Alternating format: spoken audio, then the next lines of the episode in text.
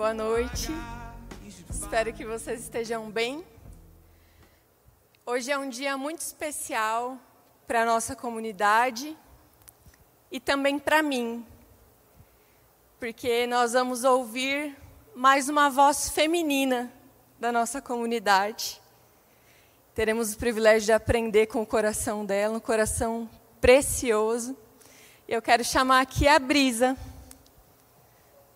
Talvez muitos de vocês já conheçam, pode aplaudir.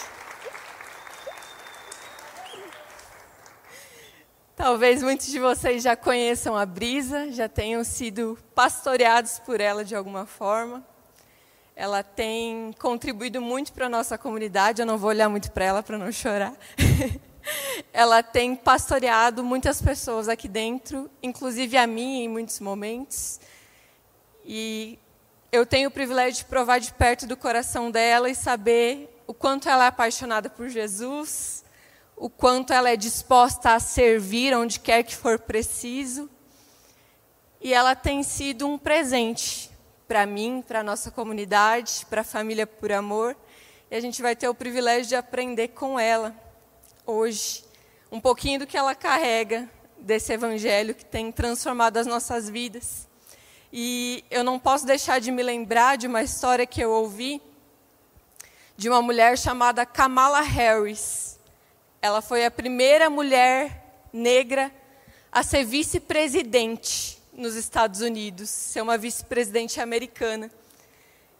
E quando ela tomou posse do seu cargo, ela disse que ela sempre ouviu, desde menina, a mãe dela falar Kamala, você pode ser a primeira a fazer muitas coisas, mas certifique-se de não ser a última.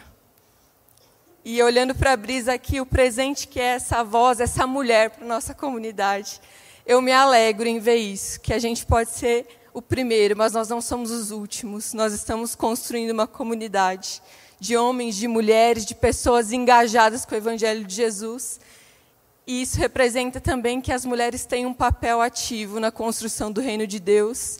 E aqui na nossa comunidade nós estamos rascunhando isso e vamos ter o prazer de aprender com uma das incríveis mulheres que a gente tem aqui. Com certeza também não será a última, a gente ouvirá outras e outras e seremos edificados pela face de Jesus que está nela e em tantas outras mulheres aqui.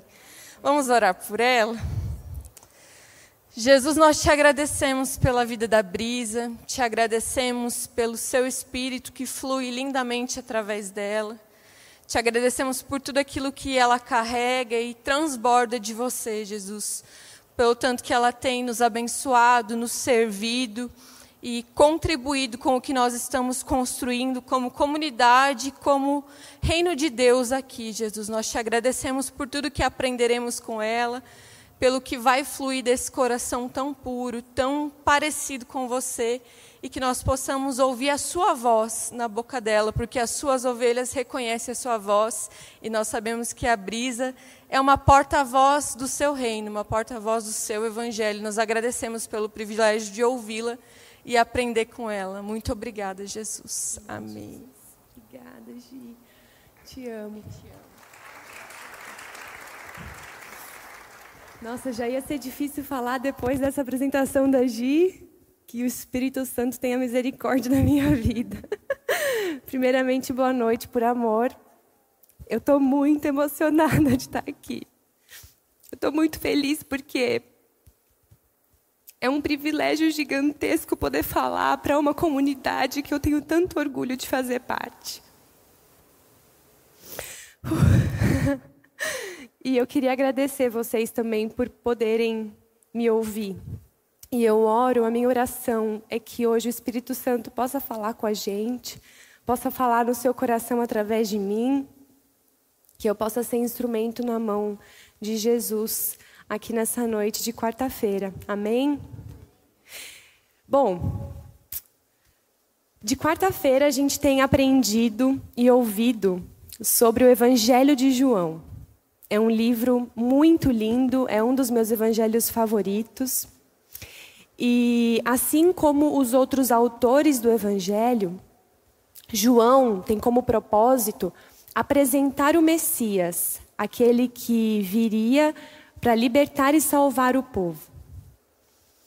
E ele começa o seu livro, o Evangelho de João, de uma forma linda e muito diferenciada. Ele começa dizendo: no princípio, fazendo referência ao livro de Gênesis, ecoando o livro de Gênesis, dando a entender que naquele momento existia um caos, assim como lá no início, né, no livro de Gênesis existia um caos, a terra ela, ela era sem forma e vazia, e assim Deus veio e criou céus e terra e deu início a uma nova criação, ao início de todas as coisas. E assim como em Gênesis, João, ele também começa o seu livro dessa forma, no princípio, dando a entender que no meio daquele caos de Israel, onde muitas questões ali estavam acontecendo, viria um Messias que daria início a uma nova criação, que traria uma nova proposta, uma nova forma de viver a vida, de se relacionar com a vida e de entender a vida. Assim como aconteceu em Gênesis.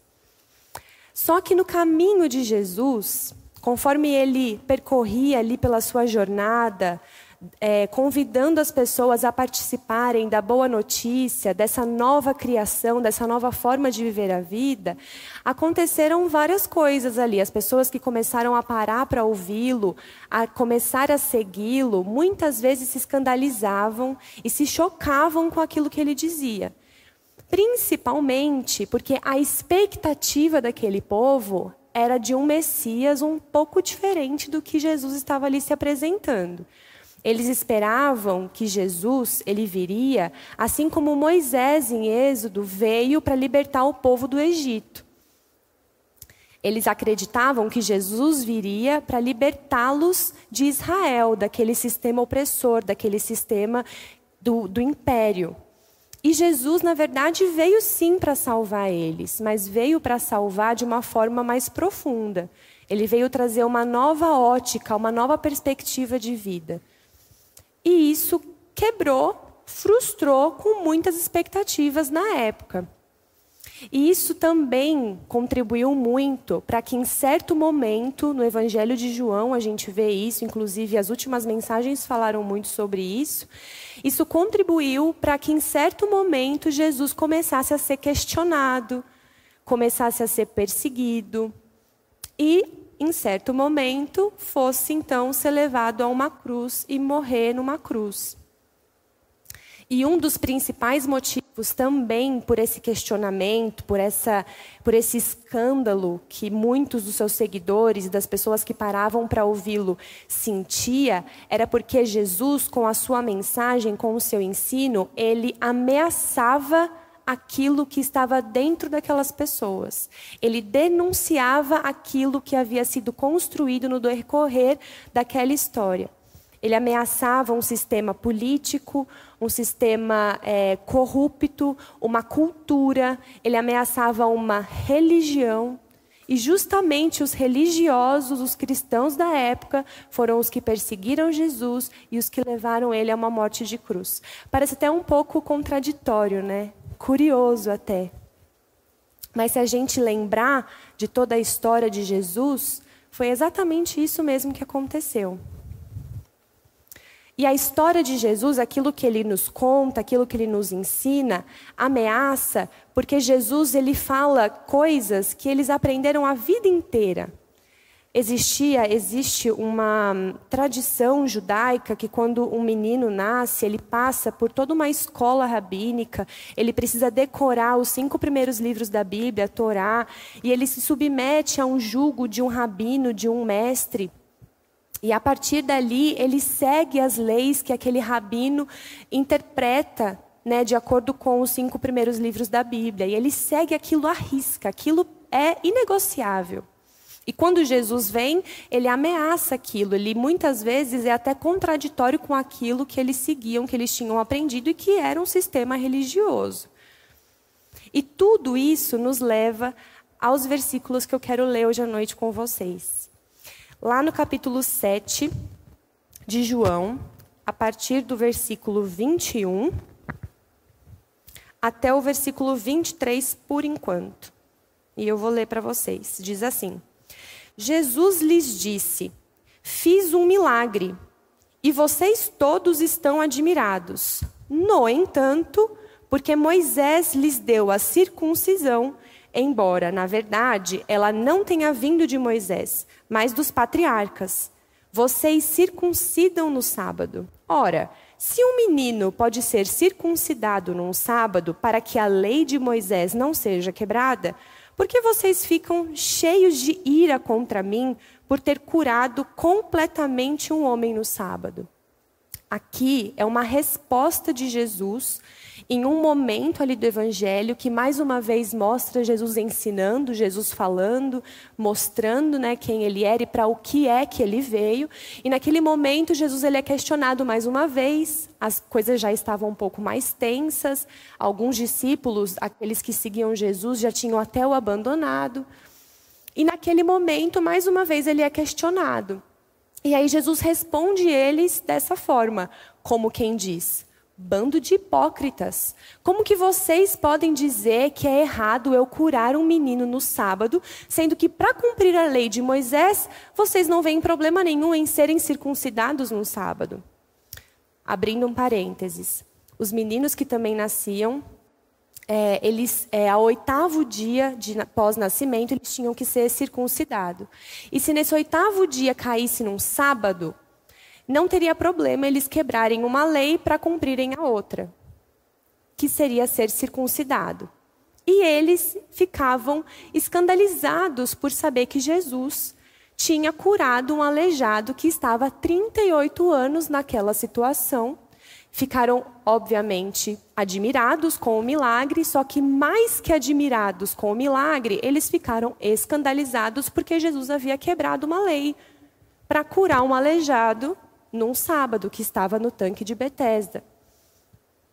E aí Jesus olha para aquilo e responde eles denunciando aquilo que eles haviam construído. Então a resposta de Jesus aos discípulos se encontrarem com Jesus, com Cristo e pararam e pararem para ouvi-lo, nesse encontro Jesus denuncia o que está dentro deles, a hipocrisia que existia dentro deles.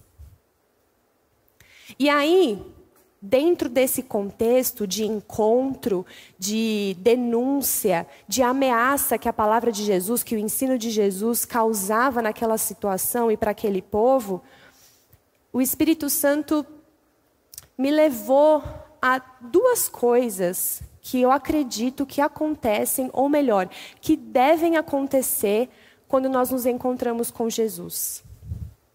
A primeira coisa é que, como eu havia dito lá no começo, Jesus ele veio com uma nova proposta de vida, com uma nova forma de encarar a vida ele veio nos trazer uma boa notícia, ele veio nos convidar para participar de algo novo. E quando nós recebemos esse algo novo de Jesus, algo precisa acontecer. E a primeira coisa é que nós devemos eliminar, ressignificar, desconstruir e construir aquilo que vem junto com a proposta de Jesus. Ou seja, nós nascemos e nós crescemos, nós aprendemos coisas durante toda a nossa vida, que nós reproduzimos, que nós ensinamos e repetimos, e ao nos encontrarmos com Jesus, ele denuncia, ele ameaça e ele convida para que nós possamos desaprender para reaprender junto com ele esse algo novo. Me lembro da história de duas pessoas que acredito que vocês também vão lembrar, porque todo mundo aqui já aprendeu sobre eles na escola bíblica dominical, ou já ouviu pelo menos alguma vez na vida. E o primeiro deles é Zaqueu, um homem que era odiado, porque ele era um coletor de impostos, um publicano coletor de impostos. E ele era uma pessoa corrupta. né? Ele tirava dinheiro de quem não tinha, ele não tinha dó de ninguém, ele era muito rico, existia uma desigualdade social ali gigantesca, por isso que ele era odiado por aquele povo. E ele se encontrou com Jesus. E no encontro com Jesus, ele foi denunciado. E Jesus fez um convite para ele. E ele aceitou o convite de Jesus. E a partir daquele momento que ele aceita o convite de Jesus, que ele recebe Jesus em sua casa, que ele dá espaço para Jesus desconstruir e construir aquilo que ele havia construído durante toda uma vida, ele tem a sua vida transformada. Em contrapartida, nós temos uma outra figura muito conhecida biblicamente, que é Nicodemos. Ele era um mestre da lei, um fariseu que sabia a lei, que ensinava a lei, sabia ela decorada, ele tinha autoridade, ele falava pelo nome de Deus. E ele era o maior cumpridor das leis, justamente por saber muito bem delas. Ele era reconhecido, ele tinha poder, ele tinha status, ele era temido, respeitado, porque ele tinha o conhecimento, ele tinha o poder nas suas mãos. E ele também se encontrou com Jesus. E nesse encontro com Jesus, Jesus também fez um convite para ele. Ele ficou encantado com tudo aquilo que Jesus falava. Ao parar para ouvir aquilo que Jesus ensinava, ele também se sentiu denunciado. Coisas dentro dele foram mexidas, ele viu que muito daquilo que ele fazia era até contraditório com aquilo que Jesus, que ele mesmo foi identificando como Messias, porque não tinha como ser diferente. E ele parou para ouvir Jesus numa madrugada. E Jesus fez o convite para ele. E aí ele pergunta: Mas Jesus, como que eu faço isso? E aí Jesus responde: Nascendo de novo. Não como quem nasce do ventre de uma mãe, mas como quem nasce através de uma nova ótica, de uma nova perspectiva, de uma nova forma de viver a vida. E ele fez esse convite. E Nicodemos, ao contrário de Zaqueu, não aceitou o convite de Jesus. Por medo, medo de mexer demais na estrutura, medo de talvez perder a sua, é, a sua figura pública naquele momento, medo talvez de perder o seu poder. E ele não aceitou o convite de Jesus. E isso nos leva ao segundo ponto, que eu acredito que seja muito necessário acontecer quando nós nos encontramos com Jesus. No finalzinho desse texto de João, capítulo 7, versículo 21, no último versículo dessa, dessa história que João nos conta, Jesus, ele termina a sua resposta dizendo o seguinte para os discípulos: Não julguem apenas pela aparência, mas façam julgamentos justos. O que, que seria esses julgamentos justos? Julgamento justo é o julgamento através dessa nova perspectiva que Jesus está ali oferecendo, ensinando e apresentando. Uma, um julgamento pela aparência é você ter uma crença, acreditar em algo, viver construindo uma vida através de algo e você julgar as coisas que acontecem por certo e errado, é, bom e ruim. A Gi falou um pouco disso também semana passada, sobre o bonzinho e o malvado. Mas fazer julgamentos justos é você aprender através da ótica de Jesus e você olhar para uma situação, assim como Jesus olhou aquele moço no tanque de Betesda, e não hesitou em curá-lo, independente de ter sido um sábado ou não. E é justamente através dessa perspectiva que Jesus diz para eles: Vocês dizem para mim que errado é eu curar um homem no sábado, que estava há 38 anos aleijado, mas para vocês cumprirem uma lei, vocês não hesitam em ser circuncidados no sábado? Que tipo de julgamento é esse? Que tipo de ótica cristã é essa? Que tipo de julgamento que, que te leva a pensar dessa forma? Que tipo de construção que existe dentro de você que te leva a seguir por esse caminho? E mais uma vez, Jesus coloca aqueles homens para pensarem e refletirem.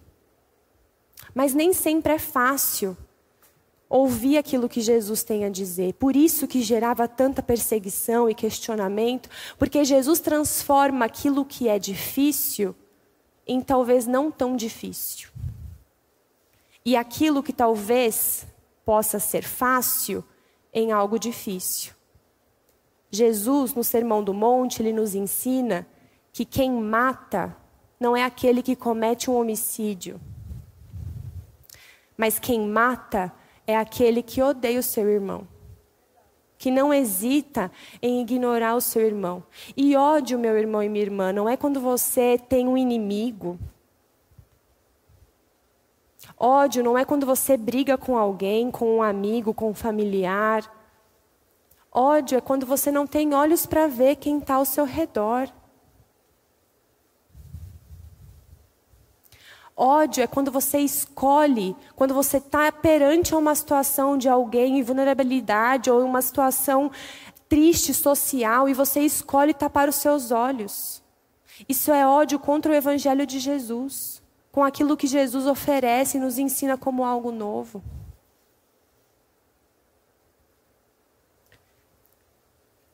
O que Jesus nos ensina que é muito difícil e que ameaçava e denunciava aquele povo é que conversar com uma samaritana num poço pode. Mulher, samaritana, um povo que era odiado pelos judeus. Eles tratavam os samaritanos como cachorros. Para ir de uma cidade a outra, eles davam toda uma volta para não ter que passar por Samaria. E Jesus para naquele lugar e conversa com aquela moça. Ele visita aquela moça, ele encontra com aquela moça. Quando Jesus diz que quem trai não é quem se deita com alguém que não é o seu companheiro ou a sua companheira, mas quando você deseja no seu coração. E o que, que isso quer dizer? Que nem sempre o difícil é difícil e nem sempre o fácil é fácil, porque o errado, o pecado, não é aquilo que está na ponta dos teus dedos, não é aquilo que você faz ou deixa de fazer, mas é aquilo que está na entranha da tua alma. É aquilo que te move.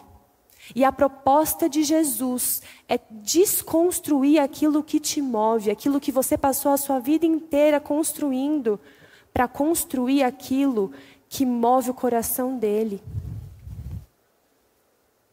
Eu me lembro de uma história que mexe muito comigo até hoje.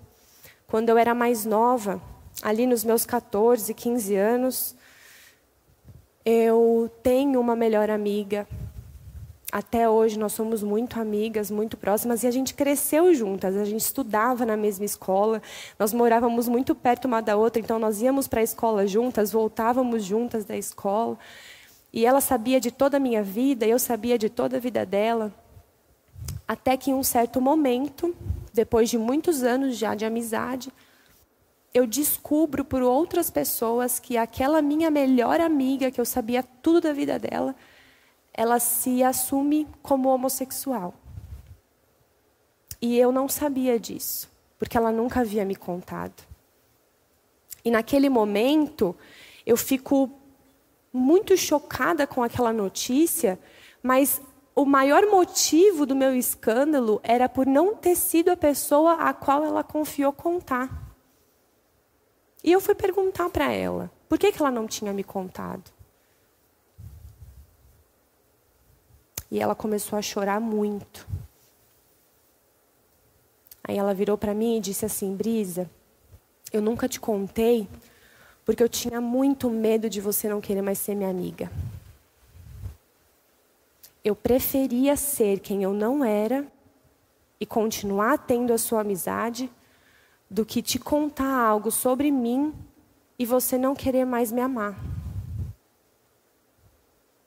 É isso o que o não encontro com Jesus nos causa.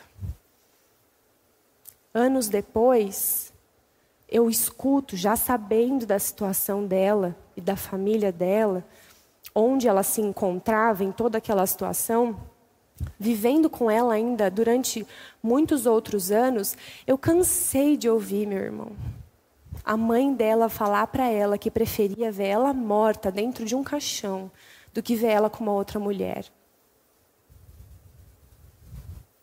E isso é real. Isso pode ter acontecido comigo há 10, 15 anos atrás. Eu não vou nem falar muitos anos aqui para vocês não saberem a minha idade. Mas isso pode ter acontecido há muito tempo atrás. Mas isso é real, meu irmão, minha irmã. Isso é de hoje, isso é de ontem, isso vai ser de amanhã. E se a gente não se encontrar com Jesus e Ele não nos denunciar, não ameaçar aquilo que foi construído durante uma vida inteira, nós nunca estaremos dispostos a amar de verdade quem nós somos e quem o outro é. É isso o que o encontro de Jesus nos causa. Ele coloca em xeque aquilo que nós passamos a vida inteira construindo. Nós vivemos num sistema corrupto, num mundo fragmentado. Se nós não pararmos para ouvir aquilo que Jesus tem para nos dizer, a gente nem vai perceber que nós fazemos parte desse mundo e desse sistema. Esse mês, a Por Amor comemora seis anos. Comemorou, inclusive, seis anos. E a Por Amor, com certeza, hoje, não é a mesma que era há seis anos atrás. Porque a Por Amor foi se dispondo a sempre ir encontrando Jesus. Final de semana passado, nós tivemos uma celebração, retrasado, nós tivemos um evento lindo na Por Amor sobre negritude e espiritualidade. E domingo passado, nós tivemos uma celebração linda sobre esse tema. A Por Amor fala sobre pautas sociais. E sabe por quê? Porque a Por Amor se dispõe a se encontrar com Jesus todos os dias. A Por Amor tem mulheres que sobem num palco para falar da mensagem do amor de Jesus. E sabe por quê, meu irmão e minha irmã? Porque a Por Amor se dispõe a se encontrar com Jesus todos os dias. A minha oração é que você, eu, nós, possamos estar sempre atentos, humildes, entregues para todos os dias nos encontrarmos com Jesus. E que nós possamos estar com os nossos corações abertos para que Ele possa denunciar aquilo que em nós mancha, entristece a mensagem dEle e nos afasta daquilo que Ele é. Essa é a minha oração por você, por mim e por nós essa noite. Deus abençoe vocês. Amém.